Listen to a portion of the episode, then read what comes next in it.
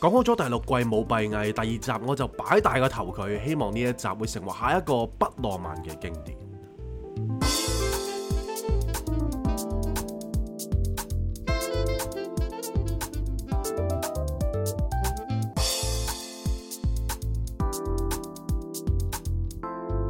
Not a romantic story. Cindy, Jason。歡迎大家嚟到第六季嘅第二集不浪漫故事，我係 Cindy，我隔離有 Jason，大家好。大家好，大家聽唔聽到 Jason 今日把聲呢？係比平時更加性感同埋磁性嘅呢？今日我係唔需要錯，因為錯咗等於冇錯，係因為我又好似抱 恙。一個月大概抱孕三次左右啦。我真係唔知點解，即係咧，琴日就即係出街諗住去街市，咁去咗去咗街市買啲菜啊咁樣，跟住翻嚟就時時削削啦，係跟住就因為我有一個好唔知點解嘅習慣嘅，我好瘋狂打乞嗤嘅。係咁我打完嗰啲黑黐，我就知一定係瀨嘢，因為我同阿 Cindy 講，喂大鑊，歐咪仔咁樣。係跟住我哋琴日就攞攞支攞支嘢嚟撩啦，係跟住撩兩撩咧，跟住又冇嘢喎。係跟住我咦點解冇嘢？冇可能冇嘢噶。即係我話一應該撩得唔夠深啊。佢話唔知要五至六 cm 噶嘛，唔係啊？五十 cm 你個鼻穿咗 啦，係咪？哦兩次三 cm 可能可能我撩到一 cm 我停咗。咁所以我哋就即係如果每一次 Jason 病都係 O 咪仔嘅話，咁其實佢都已經唔知翻發咗幾多次啦。唔係，其實咧，我覺得如果我病咧，個狀態係更加好嘅把聲，係係要病完啦，跟住要瞓一場覺，係出爆咗汗。係，跟住再錄呢就好靚啦把聲，明白明白。知道大家有冇聽過咩叫未出發先興奮？就係你而家係嘛？係啊，我諗大家都好興好興奮嘅而家，即係我哋兩個都好興奮。冇錯，咁我哋即係講完未講啲興奮嘢住，我哋就講住啲輕奇嘢先啦。係咁就係大家如果有 follow 我哋 IG 咧，其實都會見到我哋就已經 share 咗我哋最新出嘅廣告啦。多多支持啊！雖然我哋就淨係得一秒嘅演出啦， 咁我哋咧呢一、個演出咧，好多聽眾朋友都非常之興奮啦。 係咁佢哋個個都話：哇，以為你係男主角一開始。我大家過獎啦， 我都以為我自己係男主角，點解去到變咗配角啫？喂，計劃有變啊，導演話咁話說，我哋就去到現場拍攝嘅時候，咁啊見識到男女主角嘅認真啦、專業啦。即係因為佢哋好似即係個 background 係演藝啊嘛，演藝學院嘅係啦，佢哋好容易入戲啊，同埋佢哋真係 pro 嘅，即係 pro。真係 pro 嘅，即係佢哋係打起成個氣氛呢，係幾勁嘅。係係啊啊，咁跟住誒、呃大家見到我哋一秒嘅演出，大家都話：哇！我第一眼就認到 J 框啊！咁我就只可以講話，J 框真係一個男一臉咯。唔係，其實有 show 好易認嘅，如果 Cindy 有 show 你都認得㗎，唔知我有 show 會唔會有 job 咧？試下咯。大家中意我呢啲即係比較重口味。我成日都話我老公好錫我㗎，係啊，咁我哋就誒、呃、廣播劇咧，即係我都知道大家等到唔等噶啦， 等到當咗冇嗰件事。但係其實我哋就真係重新開始啊！即係呢排我哋係都忙緊去籌備呢一件事嘅。係呢把 Cindy 好辛苦啦，咁啊佢日日都喺度寫緊啲人物設定嘅，係咁寫到好細嘅，係。，咁變咗成個人物個刻畫程度咧，應該係非常之咁細緻死啊！你咁樣講完之後，咁到時如果唔得咁，我點算啊？ 但係每 個角色應該都得幾行字嘅，就算你唔好幫我戴咁大個頭，因為我應承咗何小姐咧，等佢生 B 之前，我哋就會演出呢一個廣播劇嘅。何小姐何小姐幾時生 B 啊？咁我哋陣間就問下佢啦，哦，你話你咁爆出嚟嘅，一一啲驚喜都冇。冇乜驚喜啊！梗係啦，佢唔係啊係啊佢唔 deserve 一個咁咁渣嘅嘅開頭啊！唔緊要啦，事到如今，我哋今日請嘅唔係朱咪咪，而係何卓怡，好啊有請。有何小姐請掌聲。啵啵啵啵啵，Hello，大家好，有冇好掛住我啊？對上一次何小姐上嚟嘅時候，其實就係佢誒喺我哋個節目嗰度就講拜拜啦。係咁因為佢就要遠赴美國咁，係咁當時佢就冇透露佢去美國做啲咩嘅。係咁而家佢咁耐都唔死翻嚟，就知咩事啦係。原來嫁鬼咗， 係咁大家知咩事啦嫁咗鬼，係啦。咁所以就變咗我哋好耐都冇誒、呃、請佢上嚟啦。咁既然何小姐去咗嗰度都算 settle 好啦，咁我哋就不如唉請佢上嚟 update 下大家啦。大家都咁關心你，你分享下你嘅現況啦。 現況啊，其實呃誒睇、先啦，誒啱啱十一月搬咗屋啦，咁而家就都幾開心嘅住喺呢度都，同埋而家翻緊份工就係賣煞車嘅，而家喺呢邊都尚算，我都覺得覺得過得幾開心。咁結咗婚之後，婚後生活都都幸福嘅，而家都甜，即係係 sweet sweet 咯。係。咁你回應翻 Cindy 個問題，你幾時會生 B 啊？誒呃呢件事係你知我個人比較 private 啦，同其實係誒都係等緣分到咯。你知有時小朋友啲嘢都唔係急即得係時來運到。係啊，時來運到咯，要中就中，唔中就唔中咁。 真係，即係好似我啲 Covid 咁樣啦。唔 係，如果好似我啲感冒咁咧，你應該生咗十個左右嘅。咁我又冇你咁生得，即係 I mean 誒、感冒啊！有一個唯一一個比較唔係咁開心嘅點就係、哇過咗嚟之後肥撚到成隻劈，話說，琴日同何小姐傾電話嘅時候啦，係我唔知爆唔爆得啦，但係我都決定爆咗佢先啦。係佢話佢老公就買咗啲 fat burner 係俾佢哋兩個食，係咩叫 fat burner？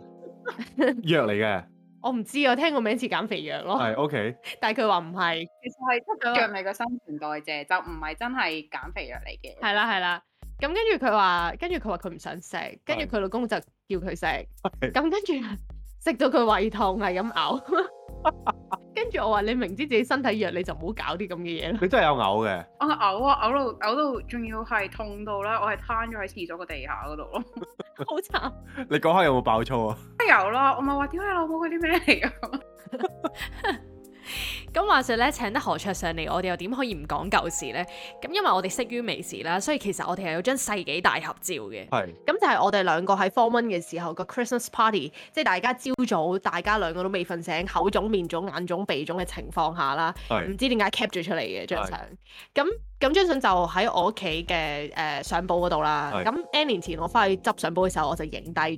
係。咁就 send 咗俾何卓怡啦。係咁我哋兩個望住大家個樣都係 O 晒嘴嘅。 Patreon 有冇機會睇到啊？咁我就同何卓怡講，我就話喂，到我哋 patron 如果有一百個訂閱嘅朋友仔咧，係咁我就會公開嗰張相啦。 咁何卓怡唔緊要，仲有一段時間啦，何卓怡，你唔使驚住。因為嗰張相咧係我喺我舊電話嗰度啦，但係我就冇留底，咁但係 係我就 send 咗俾佢嘅。係咁我就即刻 WhatsApp 佢，我就喂何卓怡，你快啲俾張相我啦，我唔見咗張相啊。跟住佢話你有冇良心啊？你出賣姊妹去揾錢咁啦。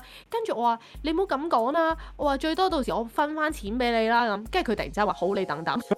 佢話你等我揾下先咁樣。你你人係有錢就俘虜到你所有嘢喎，其實係啊， 咁跟住然後咧，咁因為佢仲有第二張相嘅，就第係二張相就係、誒、之前都有同大家 mention 過，就係、有一張相係我哋 form one 成班一齊去歷奇營啦。係咁我哋個個都係十二靚歲咁樣對住個鏡頭耶咁樣嘅。咁但係呢個時候右上角啦，就出現咗一個類似社工嘅角色啦。但係嗰個其實係何卓怡嚟嘅，係但。係佢嗰陣時得十三歲唔喎。係嗰張相我都望過下嘅，嗰張嗰張真係世紀世紀合照啊！變咗你話誒、社你講工嗰張啊，你真係唔講我都以為你係職你哋嗰啲職員啊，係啊，跟住呢個時候我就問何卓，我話喂咁社工嗰張咧，你 send 埋俾我啦。哇屌你啊咁啦，佢話你等等你知唔知最後嗰兩張相我喺邊度揾出嚟嘅？喺邊度玩啊？我喺我媽個 chat box 嗰度揾出嚟， 你阿媽有冇咩評所以價係對於我哋兩個？唔好講啦。你知唔知我媽咧？即係我同佢講話，我諗住將我同何卓怡呢一張相放上 Patreon 啊啦。係跟住我媽話：你哋覺得自己影得好靚啊咁樣咧。跟住我話跟住 媽咪真係好搞笑，好可愛啊佢跟。住我話唔係啊，我話就係醜樣先擺啊嘛。佢話真係唔係好靚 啊，不過幾可愛啊，幾得意啊咁。我話多謝。我有俾我老細睇啦，嗰陣時仲要我記得係同佢一齊揸緊車做緊嘢啦。咁佢啱啱喺 highway，我就突然之間唔知點解覺得要俾張相佢睇啦。 係跟住佢就望一望張相，跟住佢係嚇到第一窒，佢話你你收埋佢先，佢話一陣間我哋停低車，你就俾我睇。係勁啲。咁啊，咁所以即係我同何卓怡之間，我哋有太多呢啲即係搞笑嘅中學爆笑回憶啦。係咁我哋就諗啊，不如我哋今集請佢上嚟，我哋就一齊分享下我哋一啲即係我哋三個人啦。即係嗯雖然你就大我哋一個 generation，屌，但係相嗰信，五年，但係相信你都係可以即係同我哋對到嘴嘅，我諗有少少嘢係可以誒同步嘅，同步嘅但。係有啲我諗我都跳出咗你哋嘅框框。咁所以我哋就不如我哋藉此就回顧一下，即係我哋嗰個年代啦。J 就係八十年代嘅，咁我同何卓怡就係九十年代。我哋呢八九十後嘅一啲中學嘅回憶啦，咁順便就可以俾下我哋一啲海外嘅聽眾都睇下我哋香港嘅中學生活係有啲乜嘢係必做嘅。係，咁第一樣嘢係咩呢？我諗我第一樣嘢我未必我未必做咯。你未必做，係你但係我同何卓怡就一定會做係嘅，係咩咧？就係暗戀師兄啦。係咁講起暗戀師兄呢壇嘢呢，真係你嗰陣時你讀男校噶嘛？聽講冇 J 錯，因為男校有陣時候咧，咁我哋冇嘢 J 啊嘛，係咁我哋 J 啲 miss 啊。係。咁有啲咩事咧？我哋如果覺得佢係比較好恰嘅咧，係我哋會恰得大力啲嘅。哦，即係靚女 Miss 就會比較恰佢。係啦，但係嗰陣時候咧就唔知道係因為、個嗰、個心係覺得啊，我我想希望喺佢個腦度有一個地位啊，定係唔知爭啲咩嘅。總之就要喺佢面前咧，就要有啲 show off 嘅感覺存。在感，係啦，但係嗰啲 miss 其實咧，而家睇翻轉頭咧，真係一啲都唔靚嘅。 你唔好咁講啦，可能佢聽緊啊啦。對唔住，即係即係正常啦，即係好好好好 average 啦。係咁但係嗰陣時候，因為你知啦，男校冇冇得 J 啊嘛，係咁唯有 J 啲 miss 嘅啫。係，咁所以就係呢啲舉動咯。哦，咁嗰陣時咧，我同何翠怡咧，我哋 form one 嘅時候其實已經情竇初開噶啦。咁同埋阿靜，我哋三個人咧就誒成日放學都會一齊 hang out 嘅。咁嗰陣時咧，呃誒我同阿靜咧，我哋 form one 啦，咁我哋就暗戀 form three 嘅哥哥。係咁我哋兩個都各人有一個 form three 嘅哥哥暗戀緊，係咪一定要高過自己嘅 form 㗎咁一定係要師兄嘅， ？OK 係啦。 OK，即係呢個係黃金定律嚟嘅。因為暗戀同級嗰啲就係同級咯， OK，但係你師兄就會，因為通常師兄喂型同級都可以暗戀㗎嘛。可以係，但係通常你隔離飯香噶嘛， OK，同埋你望翻我哋，即係我做嗰個工作人員嗰張相，你望一望嗰堆仔仔，然之後你再望一望師兄，你就會知，即係你唔會中意薯仔咯。明白。即係通常咧師兄佢哋就通常會打籃球嘅，咁你打籃球咧，咁佢就會誒、呃即係好展現到佢嘅英姿咁樣，係咁總之你一定係會覺得哥哥係係型啲嘅。明白。咁嗰陣時咧，我同阿靜就各自喺 Form Three 都有一個暗戀嘅對象啦係。咁我哋嗰陣時係 Form One 小妹妹。咁呢個時候何翠怡就好似暗當時你係咪暗戀緊一個 Form Seven 嘅哥哥，佢就再我哋跳咗好多級暗戀嘅你。你。我去由 Form One 開始去到 Form Three 咧，我好似係直接已經係去到最頂階，係全部都係最大嗰班嚟嘅，即係終於全部都係 Form 啊 Seven。佢中意啲飽讀詩書嘅，一定要經歷過 A Level 嗰啲嘅。 係啊，啊或者會啊，係啦係啦即，係你啲叔叔控，都係誒，嘅。都係嘅，即係總之中意啲有成熟啲韻味嘅哥哥咯。 OK OK，咁嗰陣時咧，唔知因為啲咩事啦，佢同 Form Seven 嗰個哥哥就個女朋友係咪知道咗佢暗戀嗰個哥哥？係咁類似就總之叫佢放棄咁樣啦，類似係。咁我哋就話：喂，你唔好放棄啊！你你不如喺 Form Three 個級都揀翻一個啦咁，係 因為我同阿靜都有一個啊嘛，冇理由佢冇噶嘛，係咪先？咁但係佢話：喂，我真係揀唔到喎咁啦，即係冇一個中意喎。咁我哋咧就誒、呃物色幫佢物色咗一個 Form Three 嘅哥哥啦。咁我哋就喂，不如你中意呢個啦。係，即係你 offer 俾我佢哋 offer 俾佢，我哋話：喂，呢、個都唔錯噶喎，即係佢戴眼鏡個樣都幾穩重啊。係咁佢成績雖然唔係咁好，但係佢有時即係佢又唔係好叻打波，但係佢做觀眾都幾落力嘅喎、 咁我哋就講好多嘢啦， 嗯係好説話啦好，似話啦咁。呃咁我哋就誒成、程叮叮，因為我哋喺東區，我哋喺港島讀書嘅。係咁我哋就搭叮叮翻屋企啦，同一條路。咁然後喺成程車，我同阿靜就不斷游說佢啦。係跟住佢話唔得啊，真係唔中意佢，真係好樣衰咯咁樣啦。係咁跟住後尾到夜晚我翻到屋企啦，突然之間何廚打俾 我啦，煞有介事咁樣，係哇死啦陳志，好似中意咗佢， 喂，你真定假啊？何卓怡係真㗎，即係嗰時係唔知點解洗腦洗洗，好似唔係即日當晚嘅，係一程車啫喎，好似都隔咗我諗兩三日咁樣啦。係因為佢哋兩個咧就誒、你知小息啊、lunch time 啊，咁跟住啲哥哥就會喺晒下面打籃球嘅，咁跟住然其之實後都佢變哋咗就佢會嘅，差唔多啦，係即係差唔多日日，跟住 OK 佢哋就夾埋我就出去即係夾仔咁樣咯，咁跟住你夾多兩夾，即係隔多兩日之後就發覺，咦原來都唔係真係咁差，咁所以就即係就唔覺意咁樣咯。就中意咗。咁話説嗰陣時咧，我我中意嗰個哥哥咧，就同佢中意嗰個哥哥係同一班嘅。係咁嗰陣時咧，我就誒、呃好似有整朱古力俾我中意嗰個哥哥嘅，你整朱古力，係啦係啦，我有整朱古力定係哦嘅，你阿媽整啲朱古力俾你帶俾佢唔係係我整嘅。 ？OK，咁喺何翠怡屋企整嘅。係咁啊好，其實而家我都唔明點解要整朱古力，因為朱古力你買啲朱古力溶咗佢，跟住再整翻 朱古力。其實我唔知呢個舉動有啲咩意思，但係 anyway 我哋就喺何卓怡屋企 一齊整呢啲情人節朱古力啦。係係咁跟住咧，咁何卓怡又整俾佢嗰個哥哥。係有唉屌，其實我真係要爆一個驚天嘅大秘密出嚟， 做乜事啊？我唔知㗎。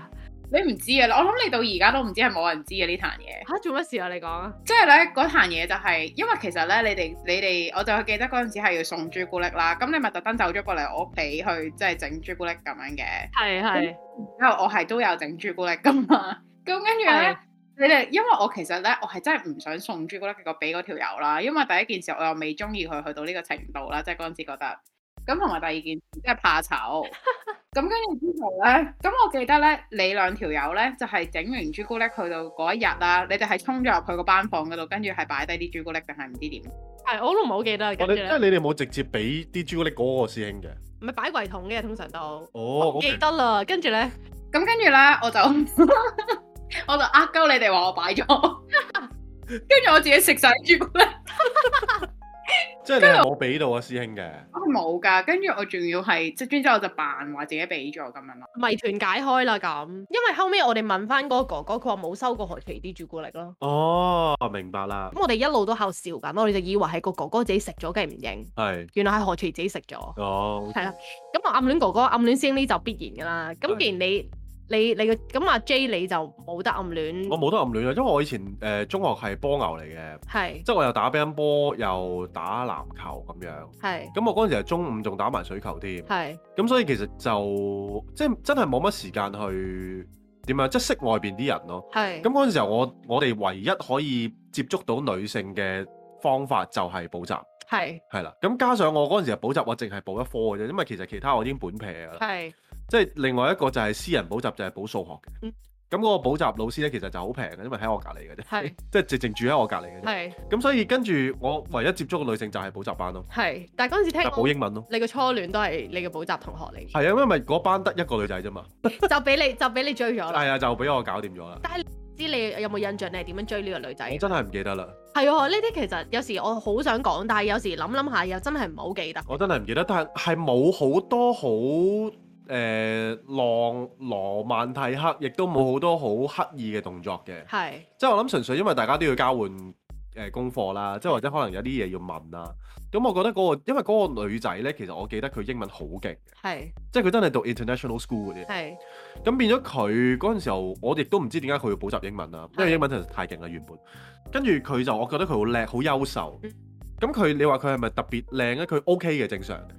咁但係我覺得佢好優秀，佢會幫到我啦，亦都好我好我好 admire 呢啲人。咁所以呢，我就覺得英文好嘅人呢係好 attractive 嘅。係咁我咁啱遇到一個，因為我學校冇一個好似佢咁勁嘅人，係即係就算我學校有啲好似佢咁勁嘅人都係男人嚟㗎嘛 係係啦，咁我覺得哇，好正喎！即係成件事，跟住就希望去追求佢啦，跟住就最尾就追咗翻。我哦拍咗拖幾耐啊？我記得好似有，我真係唔記得啦，一年、哇，都有一年啊！半年、一年，差唔多啦。我上過佢屋企食飯嘅，我記得。我真係係真係哦即係有拖手嘅，哦有有有，絕對有，絕對有，有錫錫嘅。有嘅有嘅。哦，哇！你你嗰啲你嗰啲 puppy love 都都幾都幾認真。我大佬你 puppy love，你講緊幾歲嗰啲喎？即係幼稚園拖手仔嗰啲啫唔喎，係喎，我中學拍有啲拍拖，所謂叫男朋友，我都冇拖過手嘅，係咩所以我 都唔當嗰啲係男朋友。 ？OK，咁係啦，咁跟住我哋就講，我哋就講下，即係除咗暗戀啦，係。咁誒、唔呃係我咁，哋你哋嘅初戀咧？我我都我都唔知點樣定義我嘅初戀。中學嗰啲你話啊，我哋拍拖啦咁，咁跟住但係其實手都未拖過，咁嗰啲係咪唔算啊？嗰啲唔係好算嘅。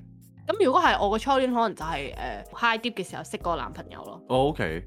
係啦，即係 long 啲嗰個咯。咁何卓怡咧？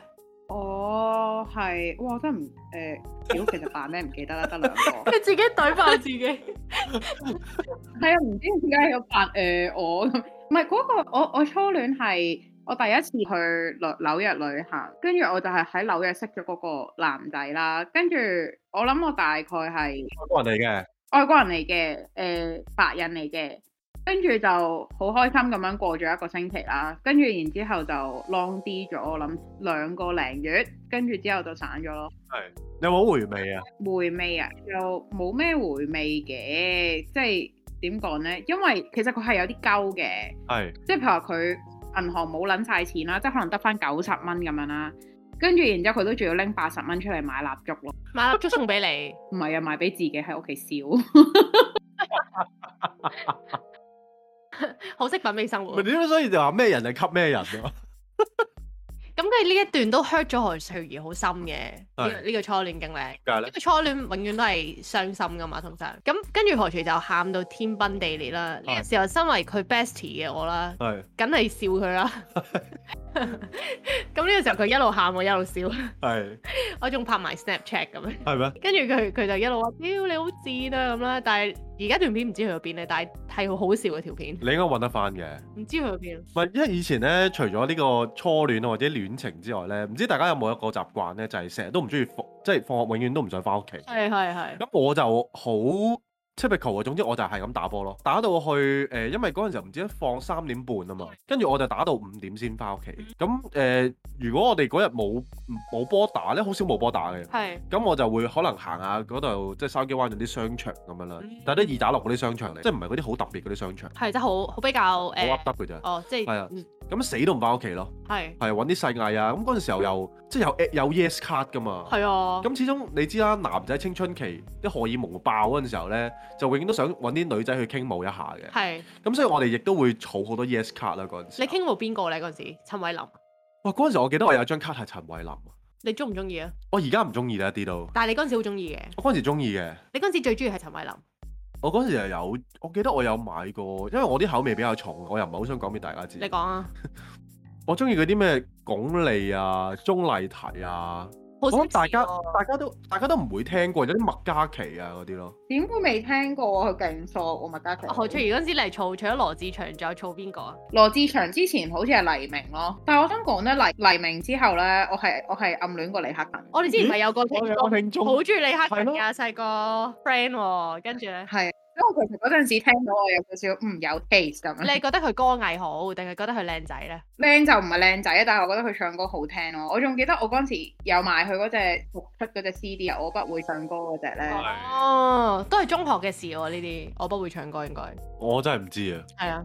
我真係冇，我由頭到尾冇追過李克勤一下。咁我哋嗰陣時咧，因為我哋就喺東區啊、銅鑼灣嗰度 hea 多嘅，咁我哋銅鑼灣我哋就一定會去去地帶啦，係，咁我哋睇下啲 Patrick Patrick Cos 嘅誒、呃、電話城啦，我呢、個呢、個風潮亦都係，亦都係唔知點解會飄咗出嚟喎。即係嗰陣時候，我哋係中意嗰啲 brand 咧，好鬼奇怪 嘅，有咩地圖啦。有 Patrick Cox 啊，跟住有嗰個咩咩 Gregory 啊，定唔知 Gregory 啊，我唔記得咗啦。袋啦係啊嗰個袋啦，唔知爬山袋咁樣類似， ，Beans Boys 啊，跟跟住住 Alias Bay 啦，哇！即係呢啲好好難搞啊！而家而家睇翻都慘乜引度，同埋你對鞋，即係你通常女仔着咧型嘅話，就係着 Doctor Marten 咯。 Doctor Martin 點翻學啊？但係，嚇，翻到女仔就有着嘅喎，即係佢係有個黐黐噶嘛。哦 OK，佢條線咧係粗線係金色嘅，所以係好型。哦 OK。係啦，咁嗰陣時我哋就誒、呃我哋一定係中意呢啲咁嘅所謂嘅潮物啦。當年代，係，你有冇 Patrick Cos 嘅電話聲啊？我一我由頭到尾冇追過任何一個牌子，即係頭先講嘅全部都冇，一樣物品都冇。好似都冇喎，其實唔係，好似有好似有電話聲。但我最串咧，我記得嗰次咧係，因為我阿爸阿媽就中意啲即係好啲嘅牌子啦，係即係成熟啲嘅牌子啦。咁而家香港仲有呢個牌子叫做 Bree 啊，B R E E，我哦唔識喎。係一個好靚皮革用品嘅一個牌子啦。係咁嗰陣時候，我個筆袋係 Bree 嘅，哦，跟住我就仲係 Earth 通嘅，中學已經係㗎啦。你而家嗰個啡色嗰個啊係啦，啡色嗰個係啦。咁個個皮個皮係正到而家到今時今日都可以繼續用。跟住嗰陣時候我放咗個 Bree 出嚟啦，跟住我哋完全都係目中無人咁樣咯。嗯係啊，我我用 Bree 啊，你仲用 Patrick Cos？I'm sorry，但係佢哋應該唔知咩係 Brie 喎冇錯啦。佢應該就我就係想要 Patrick 啊 Cos，係，啊所以由細到大咧，我都係唔中意，即係唔中意呢啲牌子嘅。我亦都唔知道點解會興嗰啲牌子。嗰陣時係好多人真係好 hit 嘅，好多人都用嘅。最柒嗰、個即係好多人追捧嗰個咧，係 NSB 唔係唔係 NSB 嗰個叫即係 Beans Boy 嗰個髮夾咧，其實夾出勁柒咯，淨係得個 B 字喺度。係啊係啊，哎呀我都有啊。哦係咩樣啊？形容下得唔得啊？閃嘅，跟住係 B，即係佢個 logo 嚟嘅，跟住一個髮夾咯，咁一定攞嚟夾前前音噶啦， ？OK，好大個 logo 噶，都浮誇嘢嚟嘅大。跨嘢嚟噶。但係嗰陣時好興嘅，即係我哋嗰陣時唔知點解我哋冇乜錢，但係都會去行 IT 咯， 係細 I 定大 I？啊細 I 細細 I I，即係有 Beans Boy 啊呢啲咁樣嘅潮牌咁樣喺入邊，係。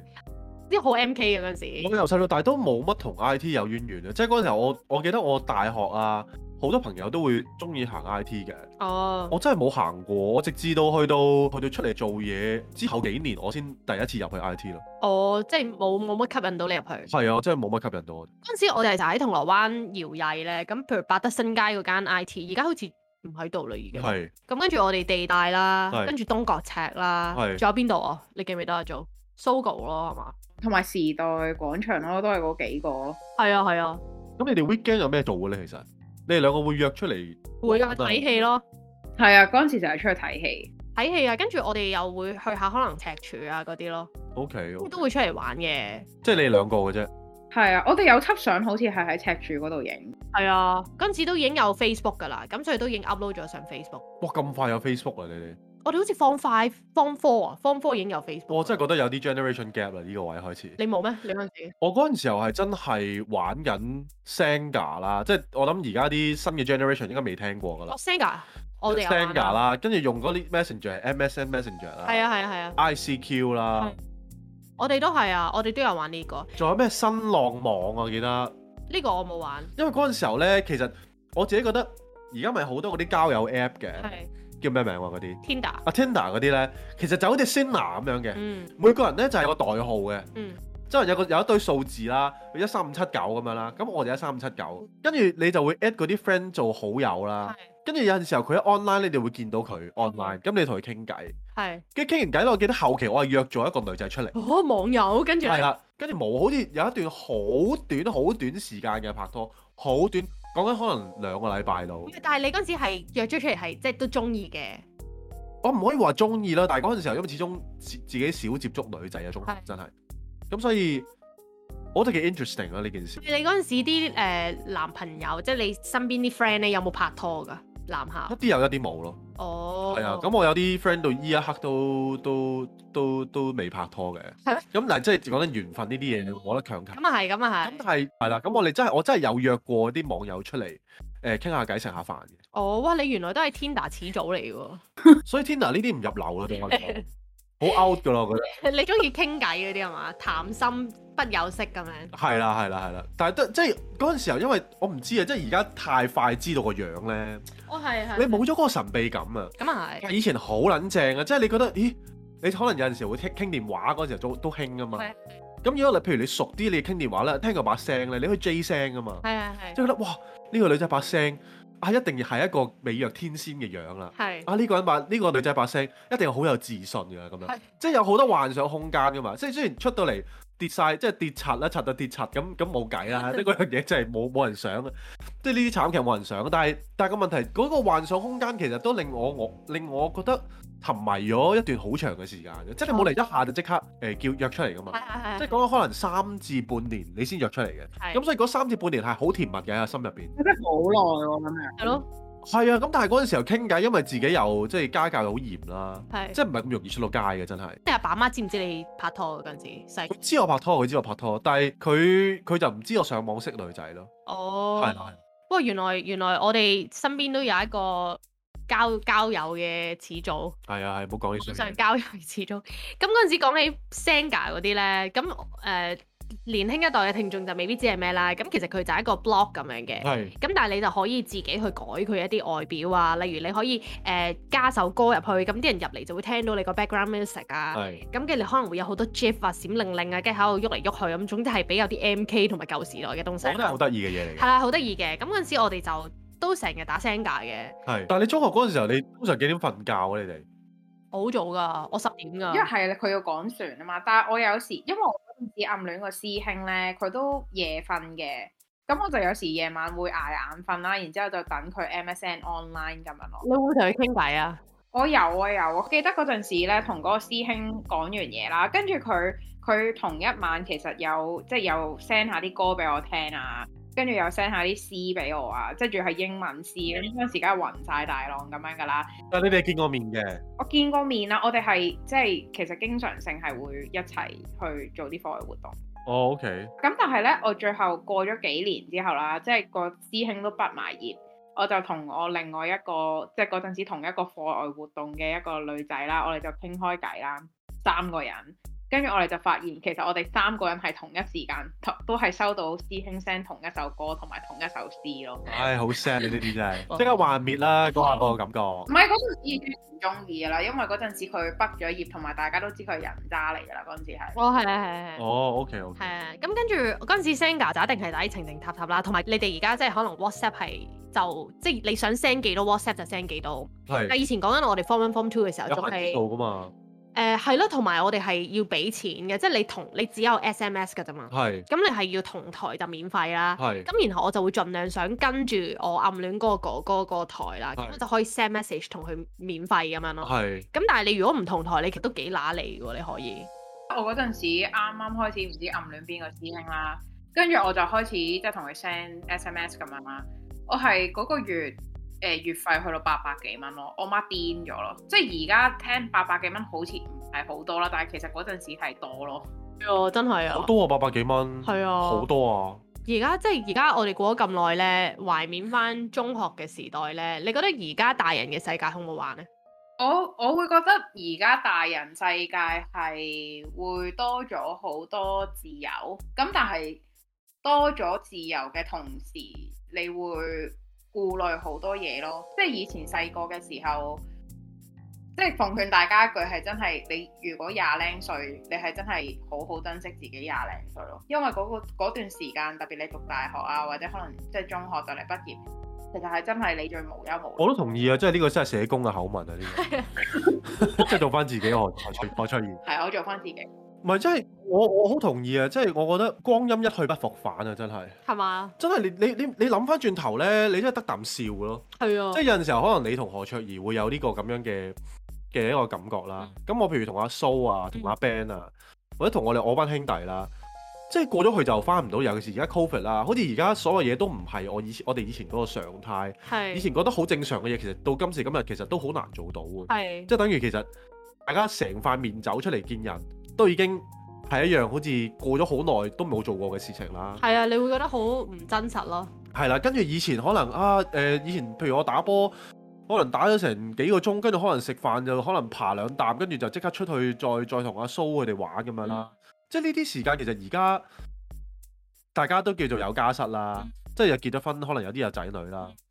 當大家結咗婚之後，又係另一個世界係啊，即係朋友亦都唔會再咁經常出嚟啦。以前可能出嚟係一樣好好簡單嘅事情嚟噶嘛，咁但係而家就冇晒咯。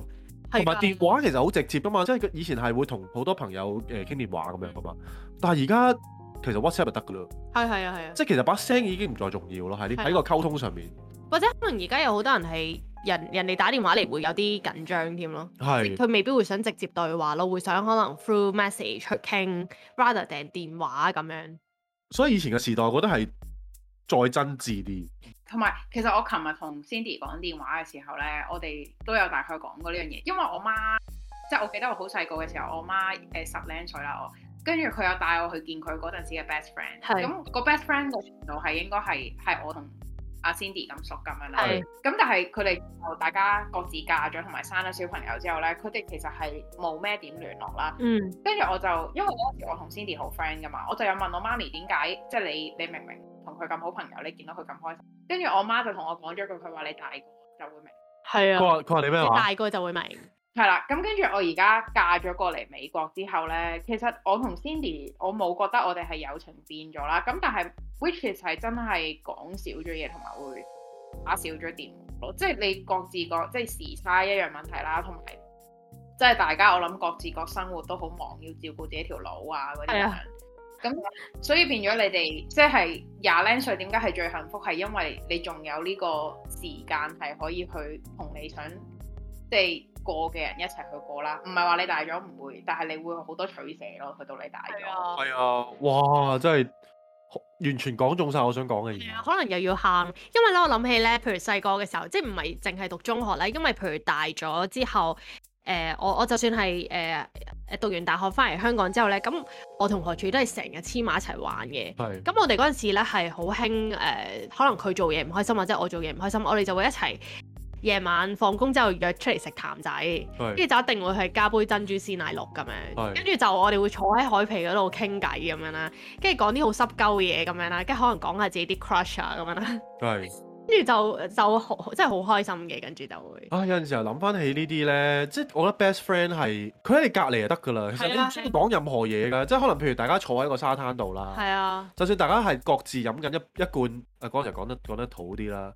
講嗰啲青島咁樣啦，即係即係可能你都係好似大家覺得大家永遠都係 I got your back 咁樣嘅係啊，係啊，係啊，即係去到邊，就算我有咩事，你都會喺我背脊咯。係啊，真係啊，我成日都覺得呢，你身邊如果有一個摯友啦，係會同你出生入死嘅。佢唔需要成日俾你見到，但係你仍然感受到佢嘅存在，同埋感受到佢永遠都喺你身邊呢。呢個係人生好大嘅福分嚟。係啊，所以大家有呢啲朋友，絕對要珍惜，亦都要感恩，亦都要對你身邊嘅朋友好咯。冇錯，係，即係呢個我覺得係人生最大嘅祝福同埋一個榮幸。啱啊，咁啊，今日係咁多先啦。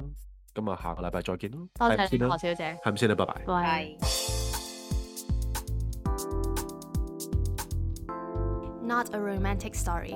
Cindy, Jason.